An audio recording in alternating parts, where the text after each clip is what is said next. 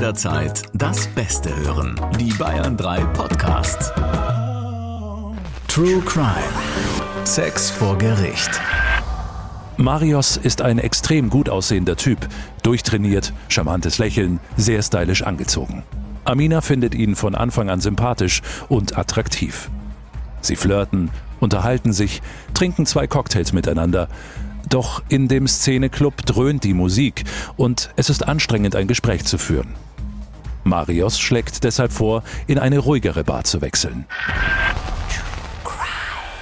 Strafverteidiger Dr. Alexander Stevens erzählt im Gespräch mit Bayern 3 Moderatorin Jacqueline Bell von seinen spannendsten Fällen. Schön, dass ihr dabei seid. Eine neue Folge hier direkt für euch. True Crime, Sex vor Gericht. Wie immer an meiner Seite nicht nur Bestseller-Autor, nicht nur Strafverteidiger, sondern eine absolute Rampensau, wie ich äh, letzte Woche feststellen musste, auf unserer Tour Dr. Alexander Stevens. Und ich halte jetzt mal wie Jackie. Hello, hello, hello. Es haben mir übrigens ein paar geschrieben. Wir waren ja letzte Woche in Amberg. Wir gehen ja mit unserem Podcast auf Tour, haben da neue Kriminalfälle mit dabei. Schaut auch gerne mal unter bayern3.de vorbei. Da gibt's auch noch Tickets. Wir sind da in ganz Bayern unterwegs.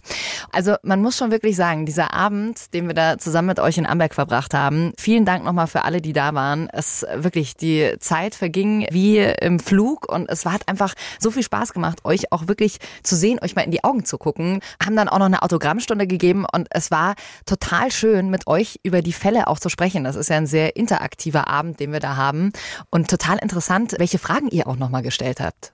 Ja, und so viele. Wir haben am Ende noch richtig Ärger bekommen, weil wir so lange überzogen haben. Ne? Also dürfen wir jetzt nächstes Mal nicht machen. Ja. Gleich so, was? So lang, das können wir nicht machen. Also es waren wirklich ja, drei volle Stunden äh, True Crime Power. Ja, also wir freuen uns sehr, wenn wir euch auch auf der Live-Tour sehen. Und ihr habt uns natürlich auch zur letzten Folge äh, Lob und auch Kritik durchgeschickt. Und das finde ich so schön am Podcast, dass wir auch über solche Themen einfach sprechen können, dass ihr uns eure unterschiedlichen Blickwinkel auch zukommen lassen könnt. Und mir ist nochmal ganz wichtig, zur letzten Folge, da ging es um Geschwisterliebe, was ja definitiv ein Tabuthema in unserer Gesellschaft ist, ist mir nochmal ganz wichtig zu sagen, dass meine Haltung natürlich ist, dass wenn zwei erwachsene Menschen sich lieben und beide einverstanden sind, dann darf natürlich jeder lieben, wie er will, egal wie. Und damit äh, kommen wir jetzt zu unserem heutigen Fall. Ich muss ganz ehrlich sagen, mich hat er ganz schön mitgenommen, als ich den das erste Mal gelesen habe. In unserem heutigen Fall geht's um Amina, eine junge Frau, die eigentlich einen schönen, ausgelassenen Abend verbringen wollte. Es handelt sich hier um einen echten Fall, aber die Namen haben wir wie immer geändert und auch ein paar Details weggelassen, damit keine Rückschlüsse auf die echten Personen gezogen werden können. Aber die Geschichte wird wie immer sinngemäß wiedergegeben. Amina ist 18. Eine sehr hübsche Frau mit schwarzen, langen Haaren und wunderschönen braunen Augen. Vor elf Jahren ist sie mit ihren Eltern aus Afghanistan in eine deutsche Großstadt geflüchtet. Sie hatte es am Anfang nicht leicht, doch Amina ist ehrgeizig und zielstrebig. Jetzt hat sie das Abi in der Tasche und gerade auch noch die Zusage für einen Studienplatz im Bereich Medienwissenschaften bekommen. Diesen Erfolg will sie feiern und so stößt sie an der Bar eines gut besuchten Szeneclubs mit ihrer besten Freundin Claudia darauf an. Sie reden und lachen viel und werden von einem bekannten Fußballspieler auf eine sündhaft teure Flasche Champagner eingeladen. Als Claudia mit dem Fußballer zu flirten beginnt, lässt Amina die beiden alleine und setzt sich ans andere Ende der Bar. Kurz darauf wird sie angesprochen.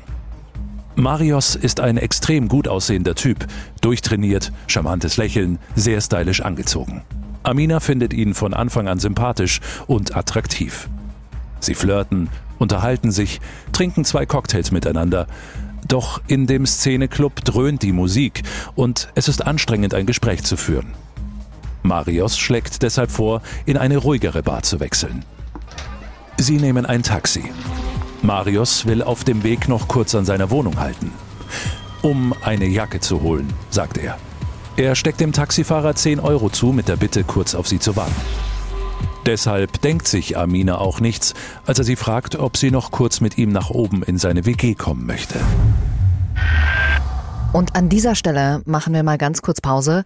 Alex, wir haben ja schon oft von dir gehört, man sollte niemals beim ersten Date mit jemandem mit nach Hause gehen, ne? Ganz genau, und das gilt aber für Frauen und Männer gleichermaßen. Ich hatte ja auch schon mal von dem Fall erzählt, bei dem sich ein Mann über eine Dating-Plattform angemeldet hatte und an eine wunderschöne Frau geraten ist. Und man hatte sich dann toll ausgetauscht, äh, Liebesbekundungen noch und nöcher. Und dann hat sie ihn an einen entlegenen Ort hingelockt für das erste Treffen. Und dann wartete da nicht etwa eine heiße Blondine auf ihn, sondern eine ganze Rockergang, die ihn dann mit Baseballschlägern vermöbelt und ausgeraubt hat. Das Krasse ist aber, wenn man dann in so einer Situation ist, also wie Amina, ja, es wird dem Taxifahrer noch kurz, werden die 10 Euro zugestellt, gesagt, warte kurz auf uns, da denkst du dir ja wirklich nichts. Ne? Da denkst du, okay, du gehst kurz hoch, holst die Jacke und bist gleich wieder unten. Klar, das hat man immer wieder. Und man glaubt auch irgendwie an seine eigene Menschenkenntnis, ans Bauchgefühl und an das Gute im Menschen. Aber ich bleib dabei, bei einem ersten Date mit einem Wildfremden, egal ob Mann oder Frau, niemals zu jemandem nach Hause. Du weißt nicht, was dich da erwartet. Aber jetzt mal ganz ehrlich, Alex. Bist du noch nie mit einer Frau, als du sie kennengelernt hast, einfach nach Hause gegangen? Als, als hättest du dich nicht schon auf der Bühne unserer True Crime Tour schon genug ausgetobt. Ne? Nein, es geht gleich weiter. Natürlich.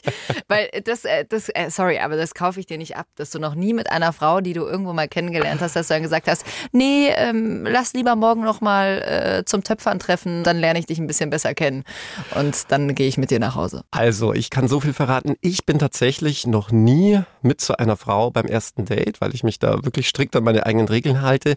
Umgekehrt, dass ich möglicherweise irgendwann mal in meinem Leben jemanden mit nach Hause genommen habe beim ersten Date, will ich jetzt nicht bestreiten. Der hast du dann hoffentlich gleich danach ans Herz gelegt, hey, eigentlich dürftest du nicht mit mir nach Hause gehen. Oh, puh. Heißt, in diesem Fall hätte Amina einfach unten im Taxi bleiben sollen und auf ihn warten. Ähm, sie hätte sich auch eine Ausrede einfallen lassen können, so, oh, ich muss noch mal kurz meine Mama anrufen oder mhm. weiß ich nicht, ich bleib kurz hier und warte, dass der Taxifahrer nicht davon fährt. Sonst. Ja. Dann lasst uns mal zusammen reinhören, wie die Geschichte von Amina weitergeht. Bevor wir jetzt in den zweiten Teil reinhören, äh, nochmal der ganz wichtige Hinweis. Wenn euch sexuelle Gewalt sehr nahe geht oder ihr selbst schon mal sexuelle Gewalt erfahren musstet, dann skippt vielleicht weiter bis nach der Story und wir haben euch dieses Mal in die Shownotes auch wieder wichtige Kontaktnummern gepackt, an die ihr euch wenden könnt, wenn ihr Unterstützung braucht. Also, lasst uns reinhören, wie die Geschichte weitergegangen ist. Amina ist beeindruckt von Marios luxuriöser WG. Entspannt schaut sie sich um, betrachtet die teuren Möbel, als sie völlig unvermittelt von einem heftigen Faustschlag getroffen wird. Sie taumelt. Marios reißt sie an den Haaren, packt sie und schleudert sie auf sein Designerbett. Amina steht komplett unter Schock, kann nichts sagen, sich nicht rühren. Der Mann, der sich den ganzen Abend zuvorkommend und freundlich verhalten hat, hat sich in ein Monster verwandelt. Mit eiskalten Augen starrt er sie an und droht, wenn du schreist, wird keiner dein schönes Gesicht mehr wiedererkennen. Anfangs versucht Amina noch sich zu wehren, presst die Beine aneinander. Doch als Marius zweimal mit seinem Ledergürtel direkt neben ihr Gesicht aufs Bett peitscht, lässt sie alles über sich ergehen. Amina ist noch Jungfrau und als Marius nach der Vergewaltigung das blutverschmierte Bett bemerkt, wird er noch aggressiver, befiehlt Amina, sich im angrenzenden Bad zu waschen. Aus dem Nebenzimmer dringen Fernsehgeräusche. Für Amina ein klares Zeichen, dass ein Mitbewohner anwesend sein muss. Auch Marius scheint es zu wissen. Er lässt sie für keine Sekunde aus den Augen. Trotzdem schafft sie es, sich auf dem Rückweg von ihm loszureißen. Amina stürmt in das Zimmer, aus dem die Geräusche kommen, und schreit so laut sie kann um Hilfe. Doch Marius Mitbewohner liegt apathisch auf der Couch. Es riecht eindeutig nach Gras. Als Marius Amina an den Haaren zurück in sein Zimmer zerrt, reagiert der Mitbewohner kaum. Und Marius ist außer sich vor Wut. Er sperrt die Tür zu und schlägt Amina mit dem Gürtel auf den Oberschenkel. Sie stellt sich gedanklich auf die schlimmsten Qualen ihres Lebens ein. Da kracht es plötzlich extrem laut und die Zimmertür knallt an die Wand. Marius Mitbewohner hat sie eingetreten und zerrt ihn von Amina weg. Obwohl er von den Drogen noch völlig benebelt ist, hat der Mitbewohner auch die Polizei verständigt. Wenige Minuten später ist sie da und nimmt Marius fest. Amina kommt ins nächstgelegene Krankenhaus. Da will man sich gar nicht vorstellen, was noch passiert wäre, wenn sein Mitbewohner nicht eingegriffen hätte. Als ich den Fall zunächst auf den Tisch bekam und man ihn ja letztlich ähnlich wie eine Geschichte liest. Das ist immer der Sachverhalt, der einem von der Polizei präsentiert wird mhm. und ähm, dann die Ermittlungsergebnisse. Da konnte ich mir auch noch gar keinen Reim drauf machen, was es mit diesem benebelten Mitbewohner auf sich hat. Ich dachte auch, völlig zugekifft, zugedröhnt, der wird äh, Aminas letzte Hilfe sein. Wie ist die da wohl nur aus der Sache herausgekommen? Ja. Wie ist denn das maximale Strafmaß für eine Vergewaltigung? In welchem Rahmen bewegen wir uns da? Ja, da sind wir am obersten Rahmen. Für eine Vergewaltigung kann es genauso viel geben wie für die Tötung eines Menschen, nämlich bis zu 15 Jahre Freiheitsstrafe. Bevor wir uns mal anschauen, wie hoch die Strafe jetzt hier in unserem Fall ausgefallen ist. Alex, du hast ja Amina vertreten. Wie ist sie denn damals zu dir gekommen und was hat sie für einen Eindruck gemacht? Ja, interessanterweise, ich kommuniziere das ja auch relativ offen, ist es ja so, dass ich eigentlich wenig Opfer vertrete. Ich vertrete überwiegend Täter und äh, das hat mir dann auch über die Jahre, glaube ich, auch den Ruf eingebracht, ähm, ja, bei Gerichten besonders hart zu verteidigen, zumindest konfliktbehaftet, wie es immer so schön heißt. Umgekehrt wenden sich immer wieder Opfer an mich, weil sie sagen, sie wollen jemanden, der als ich sage jetzt mal, Täteranwalt bekannt ist. Denn wenn ich dessen Vertrauen für mich gewinnen kann, also wenn der mir glaubt und wenn ich es schaffe, den zu überzeugen, mhm dann habe ich gute Karten. Das ist so ein bisschen die Quintessenz, die ich da rausgehört habe. Und es ist auch tatsächlich so. Ich kann dir sagen, hätte ich Zweifel an einer Geschichte, die mein Opfer präsentiert, dann würde ich es nicht vertreten. Jetzt wird man sagen, ja, dann kannst du auch keine Täter vertreten. Der erste wesentliche Unterschied ist der, beim Täter geht es ja nicht immer um den Freispruch. Mhm. Ja, beim Täter kann es auch genauso darum gehen, eine Tat- und schuldangemessene Strafe zu bekommen. Ja? Beim Opfer gibt es ja nur schwarz oder weiß. Entweder es war was ja, ja, dann vertrete ich das Opfer. Aber wenn ich Zweifel daran habe, ob was dran war, dann vertrete ich es nicht. Hm. Das war auch eine Frage, die bei der Tour gekommen ist, ob du lieber Opfer oder Täter vertrittst, dann ja wohl eher Täter, oder? Ja, das hat mehrere Gründe. Das ist jetzt nicht, äh, weil ich keine Empathie zeigen könnte oder, oder ähm, mir Opfer nicht leid tun, ganz im Gegenteil. Äh, kann auch sehr belastend sein, gerade wenn es auch um Kinder geht. Es ist nur äh, tatsächlich so, dass das Strafrecht in erster Linie dazu da ist, den Täter abzuurteilen. Klar hat man die Opferrechte jetzt gestärkt und auch dafür gesorgt, dass jetzt auch Opfer Teil dieses Prozesses sind, aber das muss man halt einfach so klar sagen. In erster Linie geht es in einem Strafprozess um die Tat- und Schuldangemessene Strafe eines Täters. Dafür bin ich ausgebildet worden. Darin sehe ich auch meinen Hauptberuf. Und das ist, klingt jetzt total unjuristisch, aber ich tue mich schwer, auch von Opfern Geld zu nehmen. Opfer haben schon mal mhm. wirklich Schlimmes durchlebt und jetzt sollen sie auch noch einen teuren Anwalt bezahlen. Beim Täter habe ich da keine Gewissensbisse, ja? ja. Und das ist halt einfach für mich auch den Aspekt betreffend einfacher. Wie ist es denn jetzt in diesem Fall bei Amina? Da gehört ja auch wirklich ganz viel Empathie und ein ganz sensibles Verhalten dazu. Wie schafft man es in dem Moment seinem Gegenüber zu helfen, weil die ja, wie gesagt, nochmal durch diese ganze Tat letzten Endes durch müssen? Hat man da irgendwelche speziellen Tricks oder hast du da Tricks, wie du diese Atmosphäre so angenehm wie möglich gestaltest? Ich habe die Erfahrung gemacht, wenn sich eine Frau schon dazu entscheidet, sich von einem Mann vertreten zu lassen, ähm, ist, glaube ich, nochmal ein ganzes Stück weit schwerer ist, sich gerade auch bei diesen sexuellen Details einem Mann als einer Frau anzuvertrauen. Und äh, da bin ich aber auch so offen und sage, ich weiß, dass es sehr hart ist. Ich muss alle Details kennen, genauso wie man es dann später auch vor Gericht präsentieren wird. Ich muss ja auch wissen, wo sind irgendwelche Angriffspunkte der Verteidigung möglicherweise. Deswegen übrigens schließt sich das auch überhaupt nicht aus, sowohl Opfer als auch Täter zu vertreten. Ich weiß ganz genau, wie mein Gegenüber, nämlich der Täteranwalt, wenn du so willst, mhm. obwohl ich mich ein bisschen gegen diesen Begriff verwehre, aber es ist einfacher jetzt zu beschreiben, ja, also der Anwalt des mutmaßlichen Täters, Vaters agieren wird. Ich weiß ganz genau, wo er Anknüpfungspunkte sehen wird, weil ich das tagtäglich mache. Damit hast du eigentlich eine optimale Verteidigung. Also kann das letzten Endes ein Vorteil sein. Absolut, ja, absolut. Ja, ja. Machen auch viele Anwälte, dass sie beides machen. Wie ist das denn dann in so einer Situation? Sitzt du da mit einem Block vor dir und mit einem Stift und schreibst das mit auf oder wird das mit aufgezeichnet? Merkst du dir das alles, äh, diese ganzen Details oder wie kann man sich das vorstellen? In erster Linie schafft man natürlich schon eine ruhige und angenehme Gesprächs Gesprächsatmosphäre. Äh, es ist auch wichtig, durch Kompetenz und Empathie zu überzeugen, dass man vor allem als Geschädigte eines schweren Sexualdelikts auch weiß, dass man hier demjenigen, dem man sich anvertraut, auch vertrauen kann. Das ist ganz wichtig. Und einfach auch dem Opfer versucht, die Angst zu nehmen vor dem, was sie erwartet. In Deutschland gilt ja der sogenannte Amtsermittlungsgrundsatz. Die Behörden müssen ermitteln. Und da kannst du als Opfer dann nicht sagen, tja, mir ist was Schlimmes passiert, aber ich will jetzt nicht nochmal das Ganze durchleben. Das geht zum Beispiel in England. In England wäre es undenkbar, dass du gegen den Willen des Opfers ein Strafverfahren gegen den Täter führst.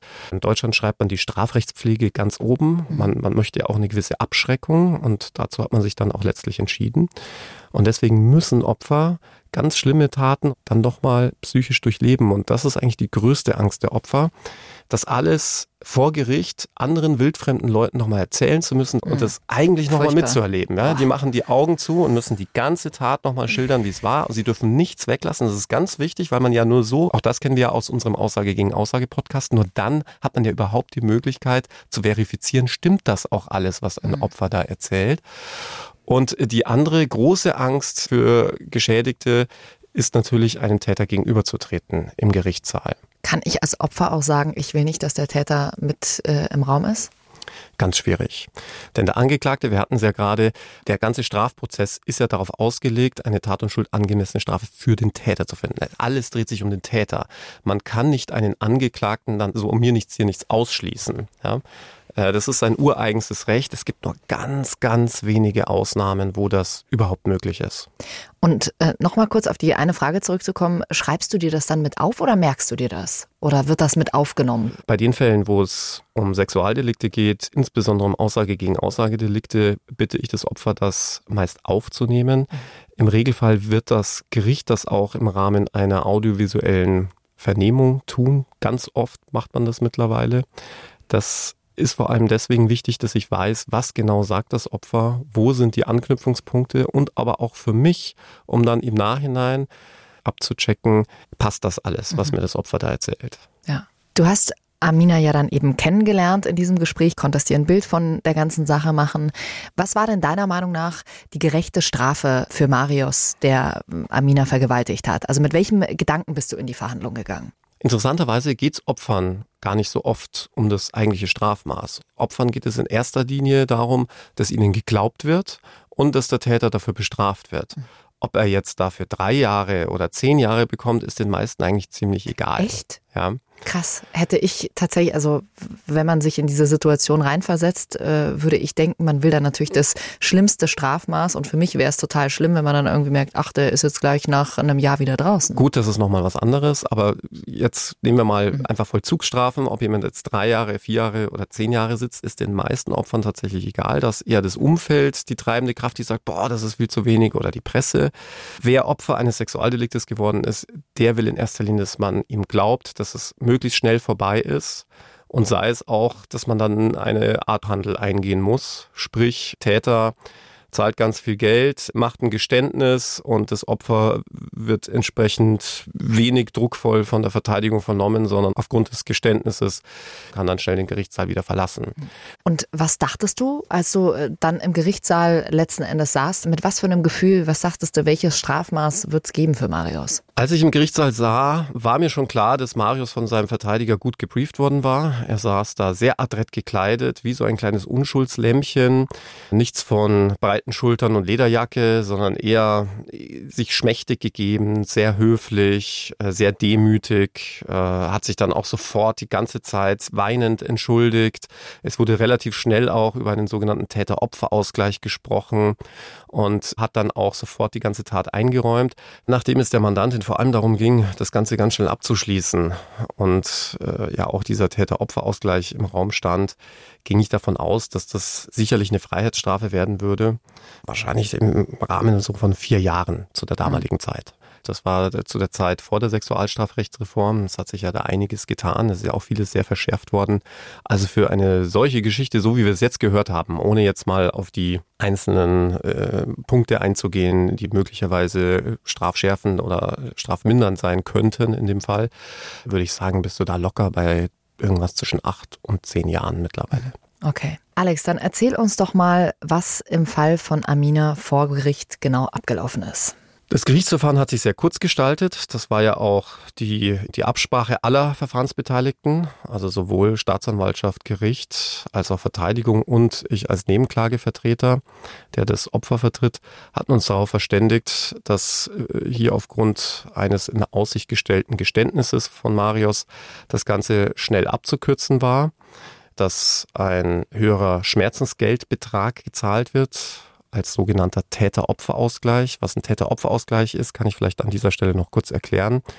Man möchte, um Genugtuung bei Opfern herzustellen, dem Täter im Gegensatz dazu auch wieder Anreiz bieten, dass es sich durchaus lohnen kann, wenn man sich mit dem Opfer verständigt, sich entschuldigt und dann äh, auch das mit Geld entschädigt dann einen gewissen Strafrabatt zu bekommen.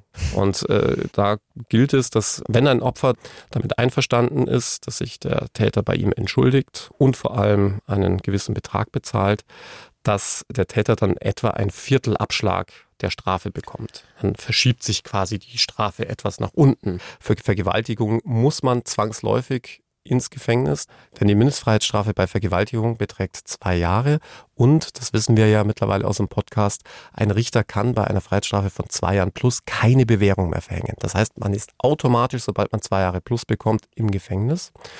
Und durch diese Strafrahmenverschiebung, dadurch, dass ich zum Beispiel einen Täter-Opfer-Ausgleich leiste, geht das Ganze dann um ein Viertel in die andere Richtung. Und genau das war auch in unserem Fall mit Amira dann beabsichtigt, dass äh, es dann vielleicht nicht sechs Jahre Freiheitsstrafe werden, sondern vier Jahre Freiheitsstrafe. Aber dafür bekommt Amira auch einen Batzen Geld. Äh, er entschuldigt sich bei ihr. Ja, was man sich davon kaufen kann, steht es auf einem anderen Blatt. Und die Sache ist sehr schnell vorbei. Das ist vor allem das Wichtige, denn der Täter-Opfer-Ausgleich setzt eigentlich zwingend ein Geständnis voraus. Ja, das ist okay. ein bisschen umstritten bei den Juristen, ob dem wirklich so ist, aber die meisten Richter erwarten ein Geständnis und damit ist eigentlich das Hauptziel erreicht, möglichst schnell so eine Verhandlung, die ja wie so ein Damoklesschwert über Wochen und Monate über Amira hing, schnell über die Bühne zu bekommen. Er hat ja dann tatsächlich auch gestanden. Genau, er hat sich an die Absprache gehalten und äh, dann wurde er auch verurteilt. Aber das Strafmaß, das ist ja, würde ich jetzt mal so sagen, äh, unter aller Sau gewesen. Also das hat mich tatsächlich sehr verwundert, denn das Gericht verurteilte ihn lediglich zu zwei Jahren auf Bewährung. Also wirklich zu der letztmöglichen Chance, noch auf Bewährung zu bekommen. Wir hatten es gerade gesagt, ab zwei Jahre plus gibt es keine Bewährung mehr. Gab ihm zwei Jahre auf Bewährung für eine so brutale Vergewaltigung und er musste halt noch diese 15.000 Euro waren es Täter-Opfer-Ausgleich zahlen. Also ganz ehrlich, zwei Jahre auf Bewährung für so eine brutale Tat ist ja wirklich ein Schlag ins Gesicht. Wie wird sowas denn bitte vom Gericht begründet? Ja, die Begründung fand ich auch etwas arg kühn. Zum einen sagte das Gericht, dass ja der Täter-Opfer-Ausgleich sehr großzügig bemessen gewesen wäre mit 15.000 Euro. Also da muss ich auch sagen, für so eine brutale Vergewaltigung sind 15.000 Euro eigentlich nichts. Ja. Andererseits, du kennst die Schmerzensgeldtabellen in Deutschland. Ne? Da steht zum Beispiel drin, für einen abgerissenen Daumen gibt's 10.000 Euro. Wenn du ein Halswirbel-Schleudertrauma hast, dann kriegst du 500 Euro. Das steht so drin. Das steht so drin. Da gibt's so richtige Tabellen. Gibt's ah. richtige Tabellen, das ist eigentlich ein Witz. In Amerika bist du da bei sieben, achtstelligen Beträgen. Ja, bei einer Vergewaltigung wahrscheinlich auch. Also dann, dann könnte man schon wieder fast sagen, da hat der Richter recht. 15.000 Euro waren dann im Vergleich viel, aber natürlich ist es ein Witz. Und was der Richter dann auch noch sagte, ja, man muss auch sehen, es war ja kein Wildfremder, es war ja eine Beziehungstat. Sie kannten sich ja. Sie kannten sich 30 Minuten, hm. oder? Haben sich in der Bar kennengelernt. Das ist doch keine Beziehungstat. Ja, das ist immer so eine Definitionssache, eine Auslegungssache. Wobei eines kann ich dir an der Stelle sagen, den wildfremden Vergewaltiger, den hat man in Deutschland tatsächlich eher selten. Also ich würde sagen, in weit über 80 Prozent aller Fälle finden Sexualdelikte zwischen Menschen statt, die sich kennen, meistens sogar relativ gut kennen. Aber jetzt in dem Fall kann man ja nicht von kennen sprechen. Das ist ja eine flüchtige Bekanntschaft. Also Hätte ich genauso gesehen wie du. War nun mal äh, die Begründung des Urteils. Hätte man sicherlich auch anfechten können, eine solche Begründung. Nur, da kannst du dir natürlich auch vorstellen, das war überhaupt nicht im Interesse von Amira, denn die wollte mit dem Fall abschließen und nie wieder was von Gerichten, Staatsanwälten und schon gar nicht von Marius hören. Ja, das kann ich natürlich vollkommen nachvollziehen, aber war da nicht auch ein, eine gewisse Enttäuschung Ihrerseits da oder wie ist denn Ihre Reaktion ausgefallen nach diesem Urteil? Die Reaktion war im Publikum und bei den Eltern Amiras natürlich immens, auch völlig nachvollziehbar. Amira, wie gesagt, wollte einfach nur abschließen. Ihr war es zumindest dem äußeren Anschein nach völlig egal, was da jetzt rauskommt. Hauptsache, Marius hat seine Strafe bekommen. Hauptsache, sie sieht diesen Menschen nie wieder und sie kann endlich mit dem abschließen, was da passiert ist mhm. und mit ihrem Leben weitermachen. Hast du eine Ahnung, warum das Gericht so entschieden hat? Also ich meine, saß da einfach am Ende der falsche Richter? Weil ich meine, das ist doch der natürliche Menschenverstand zu sagen, okay, die haben sich da an einem Abend kennengelernt, das ist keine Beziehungstat. Hm. Ja, natürlich gibt es wahnsinnige Unterschiede, äh, nicht nur bei den Richtern untereinander. Ja, es gibt milde Richter, es gibt äh, scharfe Richter. Das Gesetz selbst lässt ja auch einen immensen Spielrahmen zu. Überleg mal, für Vergewaltigung zwischen zwei und 15 Jahren. Ja, also was du da für einen Spielraum hast. Gleichzeitig muss man aber auch sagen, dass es ein extremes Süd-Nord-Gefälle in Deutschland gibt, was die Strafen und das Strafmaß angeht. Tatsächlich? Ja, ja. Also wenn du in Bayern zwei, dreimal ohne Fahrerlaubnis erwischt wirst, dann sitzt du im Knast. Ein befreundeter Richter aus Hamburg, dem ich das mal erzählt habe, hat gesagt, sag mal, spinnst du? Nur weil du ohne Führerschein rumfährst, sperre ich doch niemanden ein. Also würdest du sagen, in Bayern ist alles äh, ein bisschen strenger? Bayern, Baden-Württemberg sehr streng. Dann mäßigt sich ein bisschen Richtung Hessen und Niedersachsen und Berlin-Hamburg. Also wenn du da Straftaten begehst, ohne dass ich jetzt dazu aufrufen will, aber da kommst du ziemlich billig davon. Ja. Nein, es gibt wirklich unter den Drogenkurieren den Satz, wer sich in Bayern an der Grenze erwischen lässt, selbst schuld. Ach, tatsächlich. Wie viel glaubst du, hat denn auch das äh, Auftreten von Marius eine Rolle gespielt? Du hast vorhin schon erzählt, äh, wurde anscheinend gut von seinem Anwalt auch beraten, wie er sich denn geben soll und sehr höflich und ja, auch äh, letzten Endes dem Opfer diese 15.000 Euro zu zahlen. Es, gibt mir so ein bisschen dieses Gefühl, Geld regiert die Welt und das finde ich falsch. Und Kleider machen Leute. Ja. Also es ist ja kein Geheimnis, habe ich glaube ich auch schon mal in unserem Podcast erzählt, dass man einen Mandanten, wenn ich jetzt einen mutmaßlichen Täter, einen Angeklagten vertrete, natürlich auch auf ein solches Gericht Gerichtsverfahren vorbereite.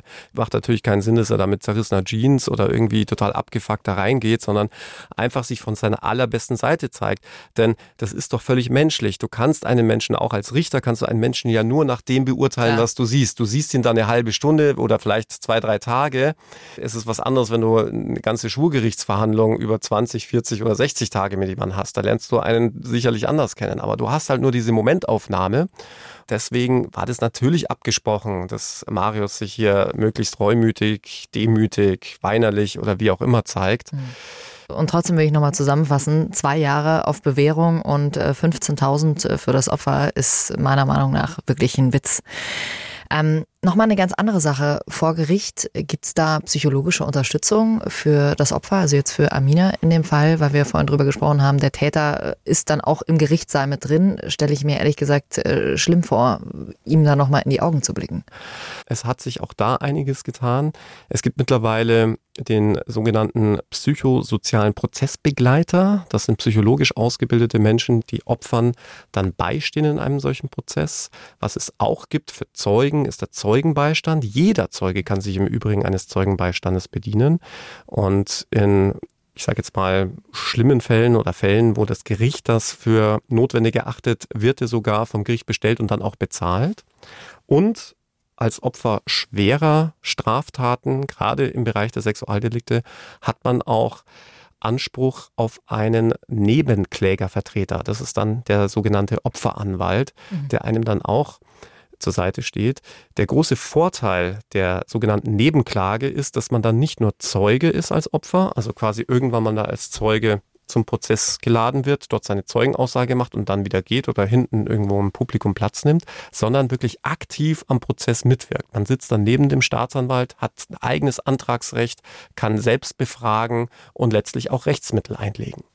Alex, äh, vielen, vielen Dank, dass du diesen Fall mit uns geteilt hast. Schlimm genug, was Amina passiert ist, aber dann äh, noch nicht mal andeutungsweise Gerechtigkeit dafür zu erfahren. Ich weiß, sie sieht das vielleicht anders, aber von außen, äh, wenn man sich das so anguckt, wirkt das einfach alles andere als gerecht. Für mich wirkt es wie eine doppelte Strafe.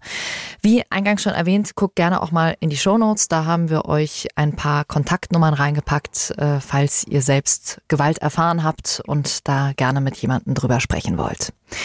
Alex, what's next nächste Woche? Was hast du für uns dabei? Also der next, der, der nächste Fall, the next, the next Fall sorgt jetzt schon äh, für erheiterndes Schmunzeln bei mir, obwohl der Vorwurf wirklich schwer wiegt. Aber ich verrate mal so viel. Es ging um Zungenküsse in einem Gerichtssaal. Hm. Und du mittendrin? Die Shaki. Sie will immer alles wissen. Ich sag's euch, ich schreibe irgendwann äh, eine Biografie über dich.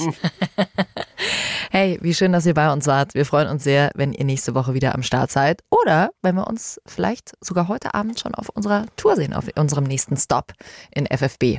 In Fürstenfeldbruck. Ich freue mich schon. Für mich ist es ja ein bisschen die Höhle des Löwen, das weißt du. Warum? Ne? Weil dort die Kriminalpolizei sitzt, die für meinen Starnberg-Fall zuständig ist. Ah, okay. Also du bist äh, nicht so ein gern gesehener Gast, oder wie? Was ich nicht verstehen kann, weil ich hab die eigentlich alle lieb. ja, sie dich bestimmt auch, Alex, bin mir ganz sicher. Wobei, ich war auf eine Feier eingeladen und just auf dieser Feier waren auch ein paar Kriminalbeamte der Mordkommission Fürstenfeldbruck.